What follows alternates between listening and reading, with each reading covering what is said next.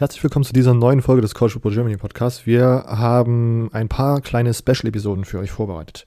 Deswegen gibt es heute die erste Special-Episode, das Interview mit äh, 2021 äh, TCU Commit Alexander Honig, äh, einer der besten deutschen Recruits äh, nach Amerika aller Zeiten und die große deutsche Quarterback-Hoffnung äh, für die nächsten Jahre. Ähm, das ist der erste Teil dieser kleinen Interviewserie. Wir haben äh, noch ein paar mehr aufgenommen und die werden es die nächsten beiden Wochen äh, stückweise release. Immer äh, eine montags, so wie heute. Und dann direkt am Donnerstag derselben Woche kommt äh, ein weiteres Interview. Ähm, so auf jeden Fall diese Woche. Dann haben wir nächste Woche Montag nochmal eins. Und nächsten Donnerstag schauen wir, hoffen wir, kriegen wir noch eins. Ähm, steht noch nicht hundertprozentig fest. Also diesen Montag, am Donnerstag die Woche drauf, Montag äh, und dann hoffentlich auch an dem Donnerstag. Das sind die äh, Episoden-Coverage für die nächsten zwei Wochen. Okay, und jetzt viel Spaß mit diesem Interview und nochmal vielen Dank an Alexander Honig. Herzlich willkommen zum College Football Germany Podcast mit Silvio, Imo und Robert. Viel Spaß bei dieser Episode.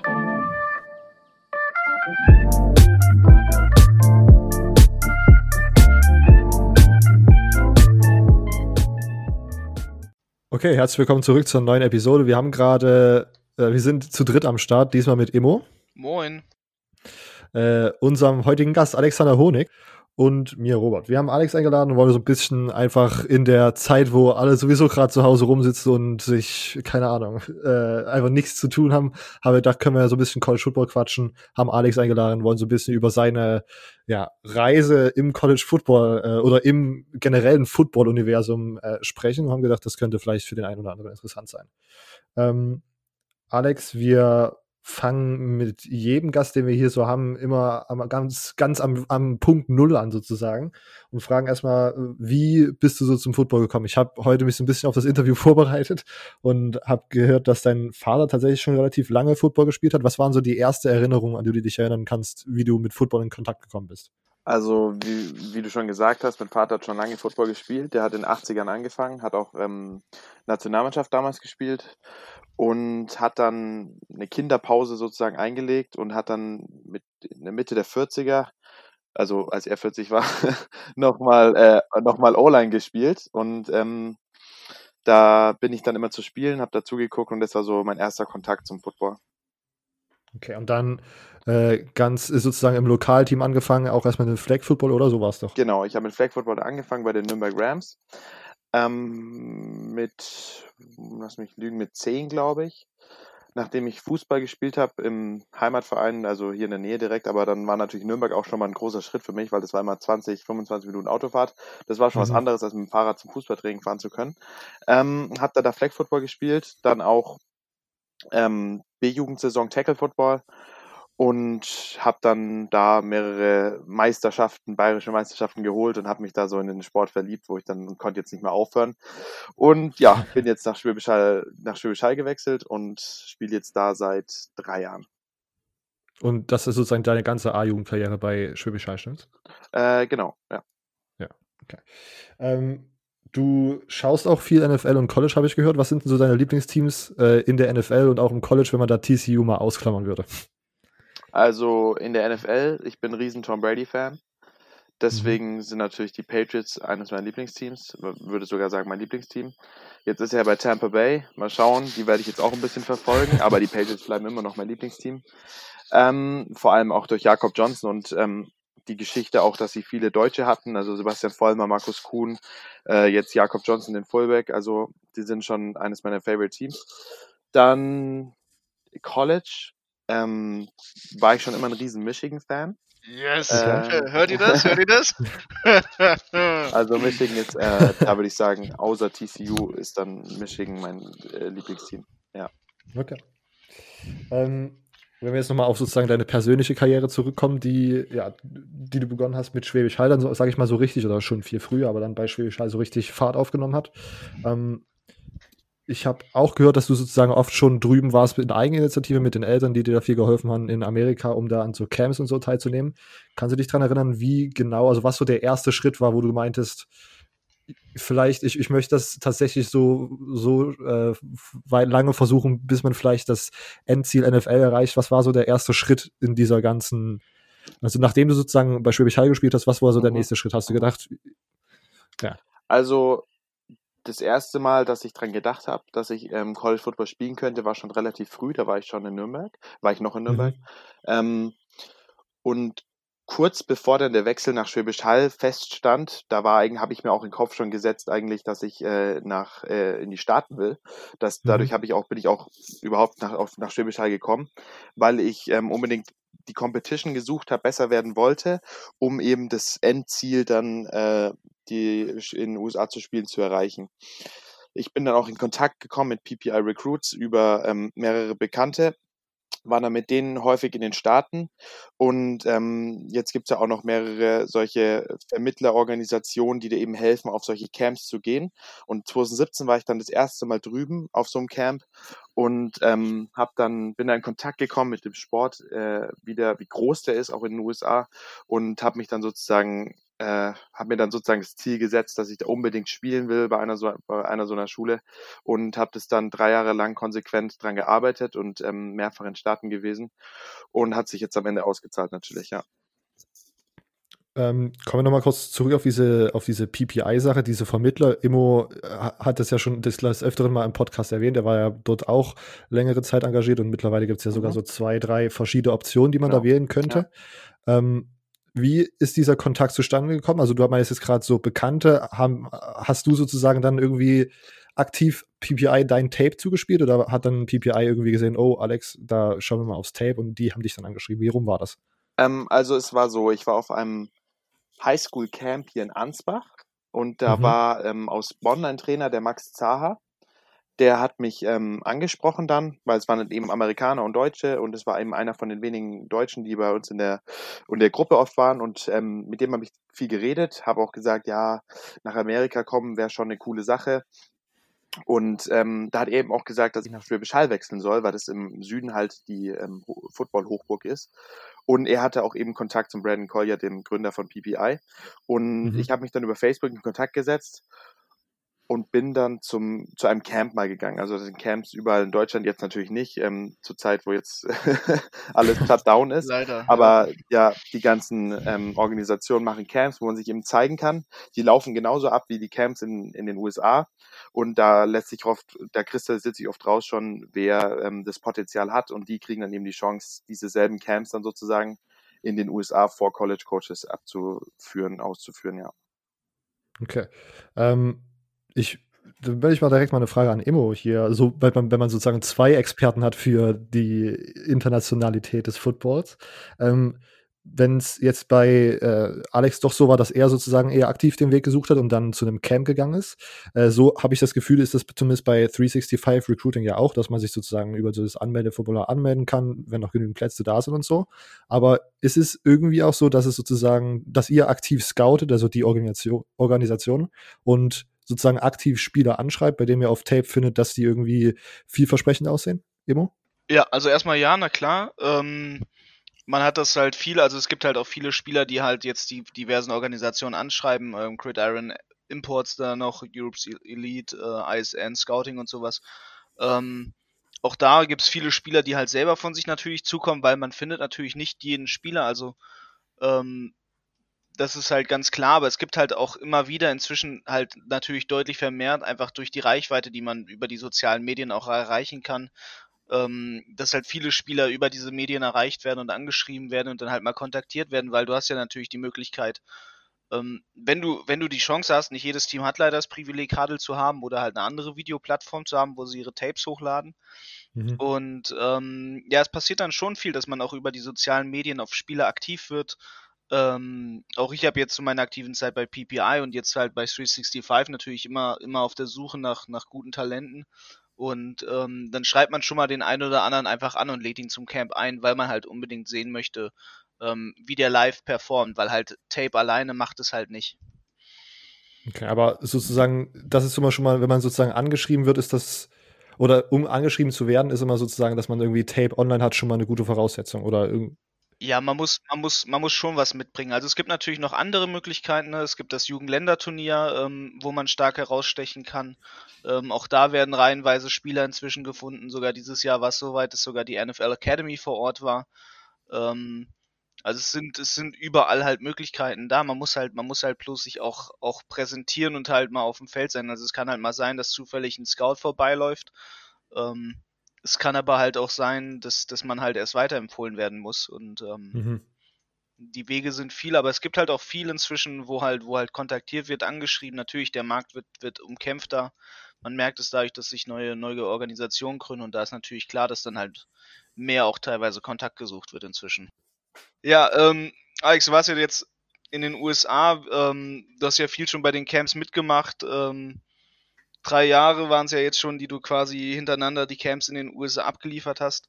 Ähm, wie war es dann eigentlich für dich so? Wie kam eigentlich deine erste Offer-Situation zustande? Ich glaube, das ist, was viele Leute ähm, nach wie vor interessiert. Die erste Offer ist natürlich die besonderste. Wie ist, wie ist das eigentlich bei dir zustande gekommen?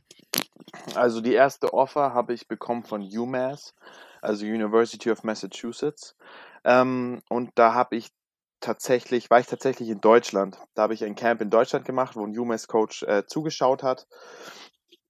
Und ähm, habe dann da performt äh, in München und habe so meine Offer bekommen. Also eigentlich relativ überraschend, dass ich gar nicht in den USA war, um die Offer zu bekommen, sondern direkt hier ähm, sozusagen in Bayern daheim die Offer bekommen habe, ja.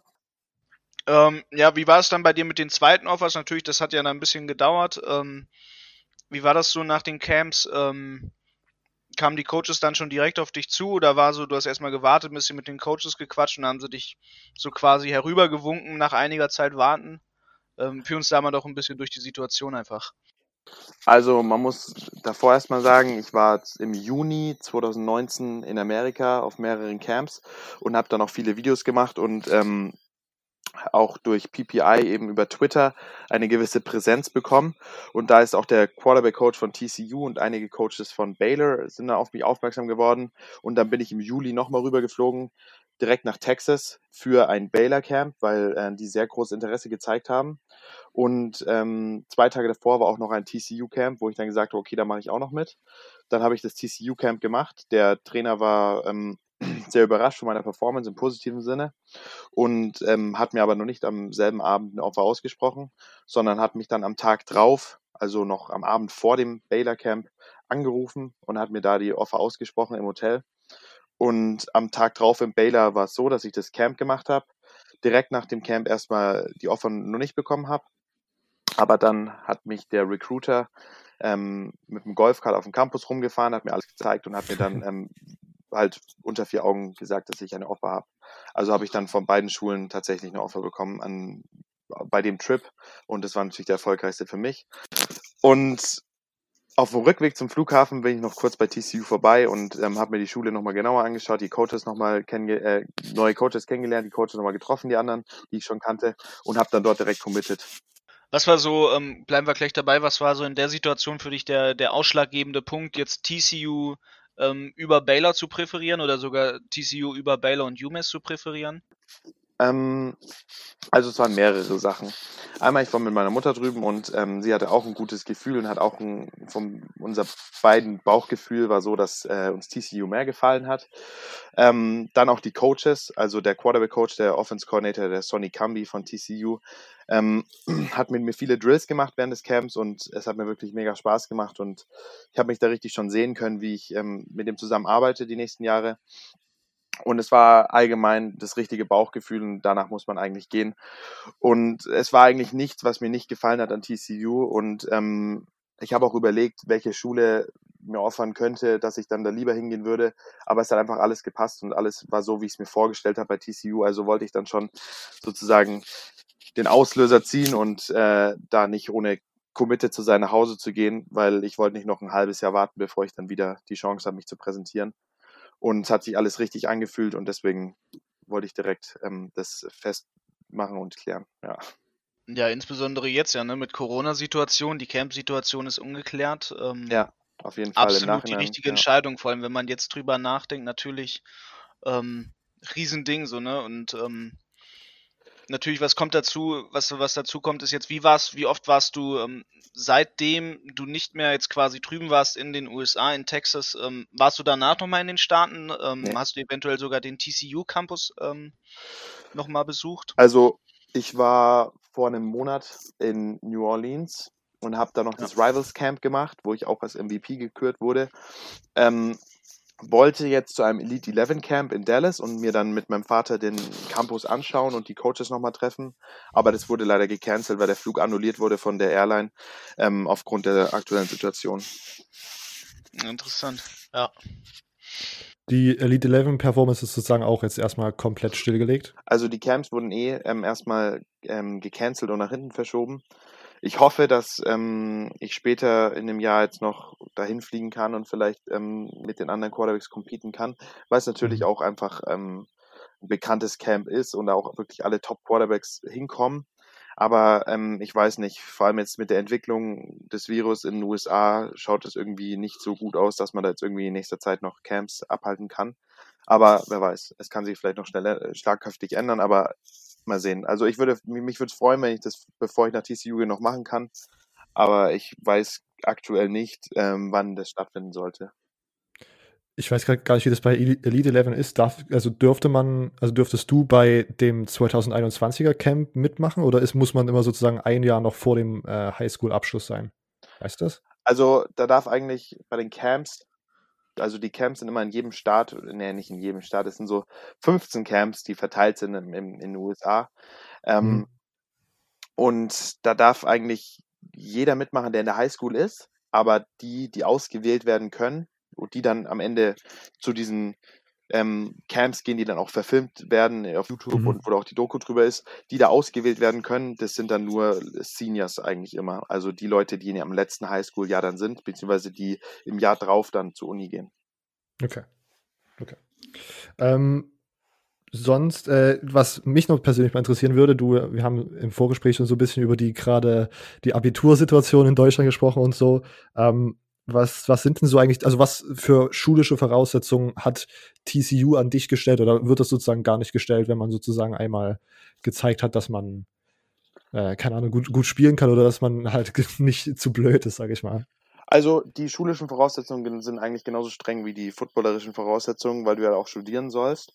Mhm. Ähm, Voraussetzungen wurden mir jetzt noch nicht direkt welche gestellt, aber die sind eigentlich bei jeder Division One Universität gleich.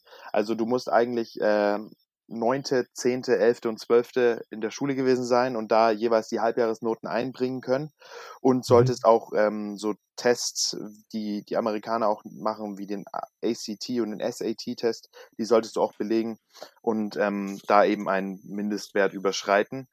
Was jetzt ein Sonderfall ist, habe ich gehört, die verlangen das jetzt für meinen Jahrgang nicht mehr, weil die Leute das jetzt nicht machen können wegen Corona. Ich habe das schon gemacht vor einem halben Jahr. Ich habe den eigentlich jetzt schon in der Tasche.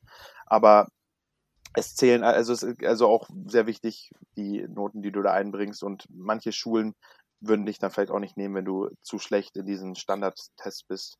Aber ich sag mal so, wenn man sich ein bisschen bemüht und ein bisschen reinhängt, dann äh, sollte man es schaffen. Und das ist auch das, was die Trainer sehen wollen, dass man sich auch schulisch bemüht, weil wenn du als Footballspieler richtig gut machst, bist, bist und schulisch Probleme machst, dann ähm, ist es total stressig. Ich sage nur Last Chance You. Wenn man sich die mhm. Dokumentation mal angeguckt hat, da sieht man wirklich, dass ein Footballspieler auf einer Uni mehr ist als nur ein Spieler, sondern auch ein, ein Schüler. Ja. Okay. Hast du da schon ein Studienfach, was du so machen möchtest, oder? Ähm, ich bin mir noch nicht hundertprozentig sicher, aber ich würde gerne in Richtung Nursing, also äh, Richtung Medizin gehen und ähm, vielleicht auch ein bisschen im sportlichen Bereich, also Sport, äh, Physical Education and Nursing oder irgendwie sowas ähnliches. Ja, so Bin mir noch nicht ganz Richtung, sicher. Ja. Richtung Physiotherapie, so. so ja, genau. Ähm, aber ja. in Amerika sind ja die Studiengänge oft ein bisschen mehr als jetzt in Deutschland der Physiotherapie äh, Physiotherapie. Ähm, deswegen mal schauen, kann ich da vielleicht ein weiteres äh, Feld studieren und dann vielleicht noch was draufsetzen, ähm, vielleicht auch hier in Deutschland oder dann auch in Amerika noch draufsetzen. Aber so in die Richtung würde ich gehen, würde, weil das einfach mich selbst interessiert und auch so die Anatomie des Körpers und die ganzen Muskeln und wie das alles funktioniert und Verletzungen und also da bin ich schon äh, wirklich immer dabei und das schaue ich mir sehr gerne an und da habe ich auch bestimmt Spaß dann beim Lernen. Äh, und man muss sich ja, glaube ich, in den USA ist es auch so, dass man sich nicht von Anfang an festlegen muss, oder? Genau. Das mit den, den ja. der Majors kann man dann. Du hast dann erstmal Orientierungscourses, wo du dich, wo du schauen kannst, was für dich gemacht ist. Und äh, man muss auch sagen, in den USA, jetzt wenn du auch Football spielst an der Schule, ist es auch nochmal anders. Du hast auch nicht alle Möglichkeiten, sage ich mal, weil vieles einfach zeitlich nicht geht. Also du musst auch was mhm. machen, was nicht so beeinträchtigend ist, dass du auch das ähm, Football noch schaffst. Das regen sich ja auch viele auf, dass dann die äh, Spieler nicht bezahlt werden. Alle sagen, die bekommen aber einen Abschluss, aber den Abschluss, den sie bekommen, der ist oft auch nur ähm, Alibi-mäßig, weil die einfach versuchen, so wenig äh, Stunden wie möglich zu haben, dass sie sich auf Football konzentrieren können. Ja das Jurastudium wird da sozusagen ja. schwer, schwer möglich. Ja, das habe ich auch gerade gedacht. Als Footballspieler, ja. ja. ja. Jura kann man nicht studieren. Ne? Aber Medizin schon, das finde ich irgendwie, das finde ich irgendwie nee, so das, gut, also, also, Medizin ist in Amerika eh ganz anders. Um, um glaube ich, Doktor zu werden in den USA muss man, glaube ich, acht Jahre oder so studiert haben. Du musst erstmal okay. vier Jahre ähm, Aufbaustudien machen sozusagen und dann gehst du zu einer Medical School. Das ist nochmal extra. Ah, stimmt, genau. Deswegen kann man da nur ähm, so äh, Courses machen wie Health oder ähm, sowas oder Physical Education oder irgendwas in die Richtung. Aber kannst mhm. noch nicht richtig den, den, äh, das Medizinstudium machen, sondern nur so Aufbaustudiengänge. Deswegen habe ich eben überlegt, mir da einfach dieses Health, also Gesundheit, Gesundheitswesen zu studieren und dann gucken, was ich draufsetzen kann im Zweifel. Ja. Es hat mich nur gerade noch äh, an vor zwei Jahren oder so, als Bryce Love noch bei Stanford Running Back mhm. war, da war die Story ganz groß, dass er sozusagen ja im Grunde fast ein Arzt ist und da war in diesen Vorschaufilmen, ja. ist er da immer ein Arztkittel rumgelaufen und so. ja, ja ich, ich, denke, also es gibt auch ein paar Spieler in der NFL, die äh, einen Doktortitel haben. Äh, die haben das aber teilweise erst gemacht, als sie schon in der NFL waren, also in der Offseason. Mhm. Also ich glaube, du schaffst es nicht mit vier Jahren äh, College das schon zu machen. Ich glaube, da muss man noch was draufsetzen dann. Ja, ja. Das, ja. ist schwer vorstellbar, dass man sozusagen ja. zwei Fulltime-Jobs nebenbei einfach so. Ja, genau. Ähm, wenn wir noch mal so ein bisschen weg und bigger picture schauen. Ich habe, was mich sehr beeindruckt hat, als ich so das Run-Interview, was ich mir angeschaut habe und so, ähm, war und was ich jetzt auch in der re tieferen Recherche gefunden habe, dass du sehr, ich sag mal, Social Media affin bist oder zumindest in, in dieser Weise, dass du hattest, glaube ich, erzählt, dass du sozusagen, solange du noch ein offener Recruit warst, dass du sozusagen deine Measurements immer oben in deine Twitter-Bio gepackt hast, so dass das die Coaches sehen können. Du hast deinen YouTube-Kanal, der sehr äh, ordentlich gepflegt ist mit, jeden, mit jeder Saison die Highlight-Throws und dann noch extra Tape von irgendwelchen Cams und irgendwelchen Special Workouts. Und deswegen habe ich mich gefragt, was denkst du, wie viel hat das sozusagen diesen ganzen Recruiting-Prozess und diese, dieses Resultat, was du jetzt bekommen hast, beeinflusst? Denkst du, das ist eine wichtige Sache, die jeder Spieler machen sollte, der sozusagen den Traum hat, in die USA zu gehen, sich so mhm. sozusagen vorzubereiten und so? Also in Amerika ist es typisch, dass äh, ähm, Spieler einen Twitter-Account haben und den für Recruiting-Zwecke nutzen. Und ich würde sagen, für Europäer ähm, ist es am wichtigsten, dass sie eben diese Medienpräsenz haben, einfach um auf den Radar von den Trainern zu kommen, weil äh, man ist halt auf der anderen Seite des, der Erde und irgendwie muss man ja den Kontakt pflegen und in den Kontakt erst treten. Deswegen ist das auch, würde ich sagen, für europäische Spieler ganz wichtig, dass die da eben präsent sind. Und ein Twitter-Account ist, würde ich sagen, das Wichtigste, dass man den hat, um auch mit Coaches zu texten und zu schreiben und äh, Sachen zu posten und zu teilen. Also äh, ich würde sagen, das ist ganz wichtig, nicht nur als Europäer, aber vor allem als Europäer, wenn mir das Sinn macht. ähm, ja. Und ich würde sagen, bei mir hat es natürlich viel geholfen, wie ich habe auch vorhin schon gesagt habe, durch das West Virginia Highlight-Video ist auch der TCU-Trainer auf mich auch aufmerksam geworden, als er das gesehen hat. Da hat er, ist er mir dann gefolgt auf Twitter. Ähm, also ist es schon ein wichtiger Prozess im Recruiting. Und ich denke, das wird auch echt unterschätzt teilweise, wie, wie viel die Trainer auch in Twitter einfach durchscrollen und sich Highlight-Tapes angucken. Ja. Mhm. Ivo, würdest du dem, würdest du dem beistimmen? Ja, auf jeden Fall. Also so, soziale Medien ist halt ein riesen, riesen Faktor, einfach um auch in Kontakt zu kommen mit den Amerikanern überhaupt. Und ähm, insbesondere Twitter ist das, das Medium, um überhaupt ja, Reichweite zu generieren. Ja, Alex, was, was äh, wir uns natürlich alle fragen, was sich viele, viele auch andere fragen, was man so machen kann jetzt in seiner Freizeit. Ähm, Corona dominiert natürlich die Themen und auch bestimmt bei dir ist irgendwo Corona zu Hause bestimmt ein bestimmtes Thema. Ähm, was machst du eigentlich aktuell jetzt in der Zeit des Social Distancing? Also ich habe mein Abitur in ein paar Wochen, deswegen muss ich ein bisschen lernen. Was ich aber ein bisschen vernachlässige, gerade muss ich zugeben, muss ich mal wieder jetzt ähm, loslegen und äh, wieder, ja, muss ich mal wieder was machen. Ähm, ich habe meinen Bruder hier daheim, deswegen kann ich mit dem ein bisschen Bälle werfen, ein bisschen trainieren. Das mache ich auch äh, viel, also viele Core-Workouts, um einfach fit zu bleiben und äh, gehe auch ab und zu laufen. Und ich spiele auch viel ein bisschen an der Playstation und schlafe aus. Also ich lasse mich auch ein bisschen gehen und genieße ein bisschen die Zeit. Aber ähm, habe natürlich auch noch Training und Schule im Hinterkopf natürlich. Dein Bruder spielt ja auch Wide Receiver, richtig? Oder spielt er nur noch Kicker? Genau, der spielt jetzt äh, bei der ersten Mannschaft von den Unicorns Wide Receiver. Ähm, die haben können natürlich auch nicht trainieren, haben, haben jetzt ab und zu Zoom-Calls mit unserem Team. Ähm, ja, und es ist natürlich eine blöde Situation. Und aber ich denke, das Beste für alle ist, dass jetzt alle daheim bleiben, damit nichts passiert. Und irgendwie so muss man ja auch fit bleiben. Und wenn jetzt Training nicht stattfinden kann, muss man halt im Garten mit dem Bruder trainieren. Ich meine, ich habe Glück, dass es geht mit dem Bruder. Ähm, andere sind bestimmt allein zu Hause und wissen nicht, was sie tun sollen, können den Ball sich nur selbst zuwerfen. Also dadurch, dass mein Bruder hier ist, habe ich schon echt was zu tun immer. das ist doch ganz schön, ja. Ähm, ansonsten Workout-mäßig, ähm, wie war es eigentlich vor Corona? Wie hast du da, wie war da dein Alltag gestaltet? Also ich hatte natürlich das Teamtraining immer regelmäßig und bin dann auch oft nach Nürnberg in ein in das Power Athletics Gym, also ein CrossFit Gym, um eben äh, äh, mit Gewichten zu trainieren und Schnelligkeit und Explosivkraft zu trainieren. Jetzt auch hin zur Saison wollte ich eben athletisch auf ein neues Level kommen die sind natürlich jetzt alle geschlossen, die Fitnessstudios. Ähm, deswegen kann ich nicht so viel mit Gewichten trainieren, muss viel mit dem eigenen Körpergewicht trainieren, aber mache viel plyometrisches Training, Schnellkrafttraining, um eben fit zu bleiben und falls die Saison dann doch noch stattfindet, dass ich dann ähm, eben trotzdem athletisch auf dem Level bin wie vor der Corona-Pause. Ähm, aber es ist natürlich nicht so einfach ohne Fitnessstudio und ohne alles, ohne Teamtraining. Ähm, dabei zu bleiben und dran zu bleiben. Aber ich denke, ich komme bis jetzt, ich schaffe das bis jetzt schon ganz gut. Ja.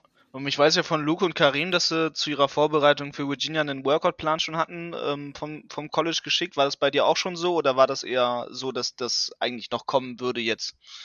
Also ich denke, ich hätte da ein bisschen jetzt was bekommen, vielleicht, wenn ich jetzt noch mal drüben gewesen wäre im April.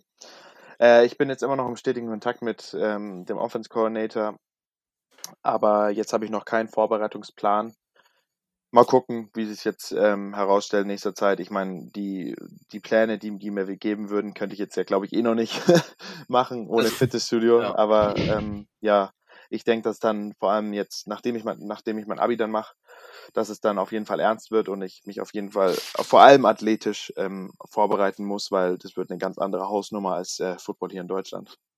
Ja, wie, wen hast du da so? Athletische Vorbereitung? Ähm, machst du da noch extra Training mit, mit einem Quarterback-Trainer? Hast du da zu Hause wen? Ähm, wie läuft das da ab? Also Athletiktraining mache ich hier in Nürnberg, ähm, aber habe noch den Peter Daletzky in Paderborn, der mir unter die Arme greift, auch der Trainer von Luke Wenz und Karim gewesen. Ähm, und zudem werde ich hoffentlich auch wieder bald gehen können und dort ein bisschen trainieren. Auch jetzt nicht nur Quarterback-technisch, sondern auch ein bisschen ein Sprinttraining und einfach die Erfahrung von ihm nutzen, die er auch hat mit Vorbereitung von Spielern ähm, fürs College. Und ja, das wäre auf jeden Fall ganz wichtig, dass ich da mal wieder hinkomme. Ähm, aber mal sehen, wie sich herausstellt, ob wir das, ob wir wieder reisen dürfen. ja, hoffen wir aufs Beste, ne? Drücken ja. wir aufs, aufs äh, antibakterielle Spray und dann gib Gib die. Okay, ähm, Alex, ich habe noch eine letzte Frage.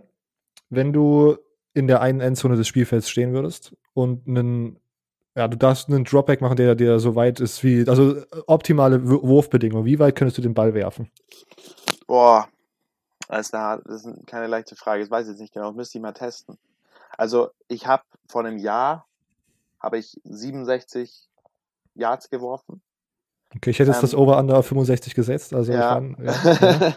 also so 67 habe ich vor einem Jahr geschafft. Ähm, in der Offseason ist eigentlich typisch, dass man dann nicht mehr so weit werfen kann danach, sondern dass man erstmal wieder Bälle tief werfen muss, dass man wieder reinkommt.